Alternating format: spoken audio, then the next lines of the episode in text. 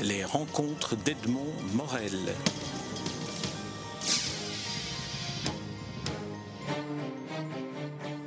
Véronique Tadjo, nous nous rencontrons à l'occasion de la commémoration demain, 1er avril, au Palais des Beaux-Arts à, Bruxelles, du génocide des Tutsis au Rwanda. Et vous avez fait partie d'une expérience, d'une résidence d'écrivain quelques années après le, après génocide. Alors, ma première question, Véronique Tadjo, porte sur la démarche qu'un écrivain peut avoir. Qu'est-ce que, euh, qu'est-ce que vous a apporté à vous le fait d'écrire? Vous qui écrivez, je voulais exorciser le Rwanda en début de votre livre L'ombre d'Imana, livre que vous concluez en disant on n'exorcise pas le Rwanda. Alors, entre, entre ces deux phrases qui ouvrent et qui ferment votre livre, quelle est l'expérience de l'écrivain que vous êtes? Eh bien, tout d'abord, merci de me, recevoir. Bon, alors, euh, c'était, nous sommes partis, enfin, nous, nous, avons fait partie de ce projet en 1998, donc quatre ans après le génocide. Mais disons que c'était encore quelque chose de très de très présent, de très. Il y avait encore beaucoup de traces euh, de, de ce génocide, ne serait-ce que sur les, sur les sites euh, que nous avons, euh, où nous avons été. Et donc, d'abord, il fallait. La première chose, c'était de savoir si on, on, voulait, je voulais participer à ce, à ce projet. Il se trouve que tout de suite, euh, j'ai voulu être euh, parmi les, les autres. Et j'ai appris aussi qu'il y a eu d'autres écrivains qui ont été contactés et qui ont refusé d'y aller, en se disant, mais qu'est-ce que je pourrais bien dire? Qu'est-ce qu'on peut dire devant une telle euh, énormité? Est-ce que vous vous souvenez de votre état d'esprit à l'époque où on vous l'a demandé, qui fait que vous avez spontanément dit oui? Oui, en fait, j'habitais le Kenya, j'habitais à Nairobi, et, Nairobi a reçu énormément de, de, de réfugiés venant du Rwanda. Euh, beaucoup de Hutus et beaucoup de Tutsis d'ailleurs. Et, et, donc, euh, on était très conscient de ce qui s'était passé euh, dans ce pays-là.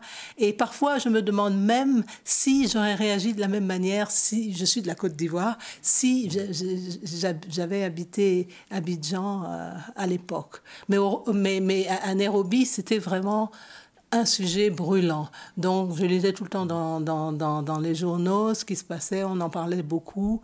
Et je pense que le grand déclic, ça a été quand j'ai rencontré, en fait, une, une, une zaïroise qui avait été prise dans, dans, dans, si vous voulez, dans le génocide, euh, sans en périr. Mais ça m'avait quelque part... Euh, énormément ébranlé et, donc tout, tout, tout, a pris forme et en fait je cherchais un moyen de pouvoir aller au, Rwanda quand j'ai reçu cet appel de Noki Jedanu, l'initiateur du, du, du, projet, me demandant si je voulais, si je voulais y aller. Vous cherchez un moyen d'aller au Rwanda, comme vous dites, mais est-ce que, euh, à partir du moment où vous avez euh, appris le, déclenchement du génocide en 94, en 94, est-ce que dès, ce moment-là, vous êtes dit il faut écrire euh, sans nécessairement aller sur les, sur les lieux du génocide? C'était tout à fait le contraire. Pour moi, c'était il faut y aller. Bon, c'est vrai que je suis une écrivaine, mais mon premier réflexe, c'était il faut y aller. Il faut que j'aille là-bas pour voir Enfin, pour, pour, pouvoir en quelque sorte me rendre compte de, de, de, de ce que cela euh, pouvait signifier. Parce que j'étais hautement frustrée par ce que je lisais, par, euh, euh, je trouvais que je ne, je ne, trouvais pas de réponse à mes questions. voilà, donc pour moi c'était d'abord y aller. Il fallait que je touche le sol rwandais. Et je savais que ça, ça, ça, ça serait le plus grand déclic. Alors vous dites au, début de votre livre euh, que vous avez voulu, donc que, le hasard fait, le hasard des, trajets en avion fait que vous, avez fait une escale en, Afrique du Sud et votre livre s'ouvre sur le personnage à Durban de ce gardien de parking qui a les yeux opaques. C'est comme une, une, métaphore de ce que finalement l'écriture voudrait éviter, c'est-à-dire il faut ouvrir les yeux. Exactement, oui. Et il y a même euh, une survivante euh, du génocide qui dit n'aie pas peur de savoir. Et c'est ça le plus important. Il ne faut pas avoir peur de savoir. Bon, c'est pas toujours. On ne peut pas seulement prendre les bonnes nouvelles. Et c'est ça à voir aussi avec. Euh, on parle l'amour. Enfin, on parle souvent de l'amour du pays, de, de son attachement à, à l'endroit où on est né, où on a ses souvenirs. Mais un attachement, ça peut être fait aussi de choses très très très difficiles. Et pour moi, l'attachement à ce continent, c'est aussi prendre en compte toutes ces douleurs et et, tout ça. Et j'avais l'impression que je serais incomplète si je ne faisais pas au moins cet effort, ce pas-là, d'aller, d'aller, d'aller essayer de comprendre un peu qu'est-ce qui avait bien pu se passer. Il faut dire aussi qu'en Côte d'Ivoire, on commençait déjà à sentir les, les premiers signes de, de la grande crise qu'on va connaître euh, et qui va aboutir à notre ancien président euh, se trouvant à la, à la Cour euh, internationale. Hein? donc, c'était des choses que je sentais. Il y avait aussi une angoisse personnelle par rapport à mon pays, en me posant des questions. Où est-ce que nous allions? Comment est-ce que les choses allaient, allaient se développer? On, dit que le travail d'écriture est un travail notamment d'écriture de, fiction, même si dans votre cas, vous avez choisi le, récit, euh, alors que votre confrère euh, Boris Diop, lui, a, choisi une, fiction beaucoup plus, manifeste, une fiction romanesque beaucoup plus, manifeste. On, dit que cette forme d'écriture permet de raconter chacun des individus, chacun, chacune des victimes et chacun des protagonistes d'un génocide, dont finalement, si on connaît le chiffre total, cela ne veut plus rien dire. Est-ce que vous partagez cette, ce sentiment que vous en dites plus en parlant d'un seul qu'en parlant de tous?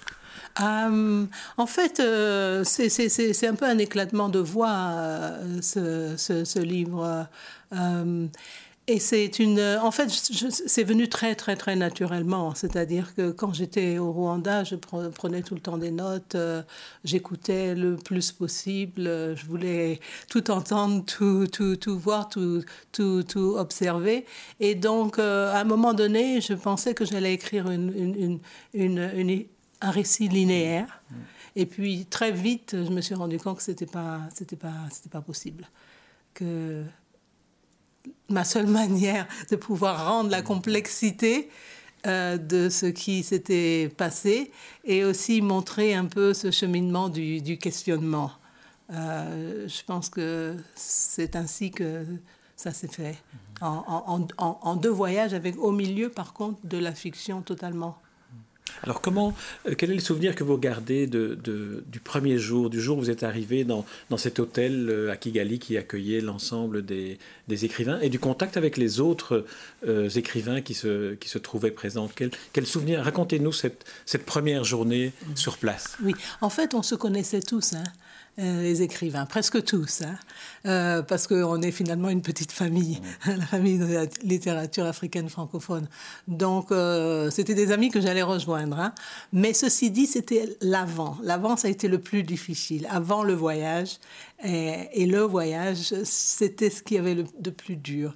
C'est-à-dire toutes les appréhensions qu'on pouvait avoir, enfin que je pouvais avoir après s'être renseigné autant, après avoir lu toutes les dépêches, après avoir lu les, les livres euh, euh, d'histoire, de tout ça, c'était, c'était, c'est, ça qui donnait. Il fallait quand même euh, pas mal de courage. C'était pas, ça faisait, ça faisait peur. Il y avait beaucoup d'appréhension, beaucoup d'appréhension parce qu'on savait qu'on allait entrer dans un, dans, dans, dans, un monde caché, si vous voulez, de, l'autre face de la vie. Est-ce qu'on peut, qu'on peut penser, comme, comme certains l'ont, dit, notamment Boris Diop, qu'il euh, y a eu un risque peut-être il y a encore un risque, à limiter, à circonscrire le, génocide des Tutsis au Rwanda à une problématique africaine. Et donc en ayant des écrivains, euh, comme vous dites, de, littérature africaine francophone, de finalement de le circonscrire alors qu'il est aussi essentiellement un crime contre l'humanité. Ah oui, oui, mais je pense que l'avoir, je pense l'avoir dit et l'avoir euh, dans, dans, dans, mon livre, je pense l'avoir, l'avoir compris aussi. Mais d'ailleurs, le danger, c'était de circonscrire euh, le génocide au Rwanda tout seul, déjà pour commencer. Ça, c'était un grand danger de dire que c'était quelque chose qui s'était passé au Rwanda et qui était typiquement quelque part euh, rwandais, alors que l'histoire nous, nous, montre que des génocides, on, en a eu dans d'autres pays, d'autres continents, etc., etc. Donc ça, c'était un danger.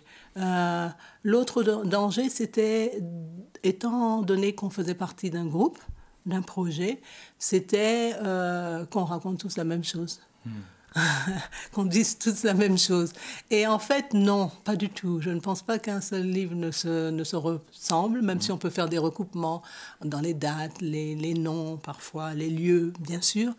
Mais ça, ça veut dire que finalement, face à, face à euh, une telle énormité, euh, une telle extrême dans l'inhumanité, on est, on est seul. Mmh.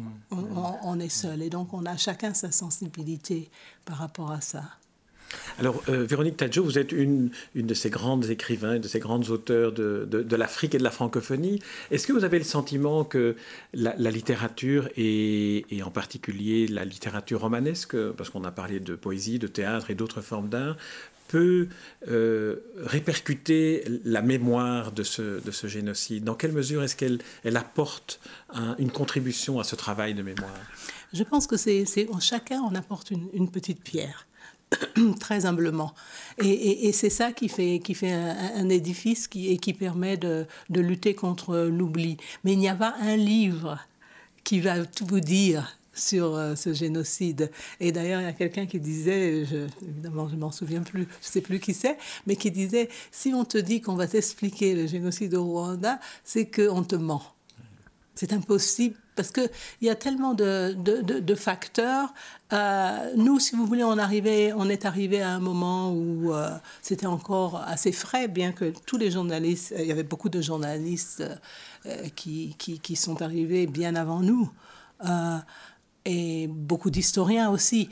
Et on, on, a beaucoup pris de, de leur travail. Euh, pour, pour, pour, approfondir notre, notre réflexion.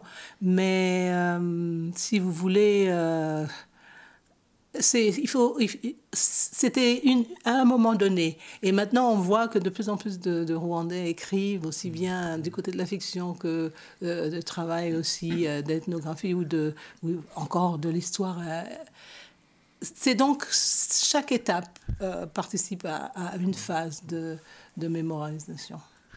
Très bien. Véronique Tadjo, je vous remercie pour cet entretien. Et une des étapes, ce sera de venir vous, écouter euh, demain, 1er avril, euh, à, Beaux-Arts, à, Bruxelles, où vous participez à une soirée de commémoration avec euh, Boris Diop et avec le, comédien, metteur en scène Dorcy Rougamba.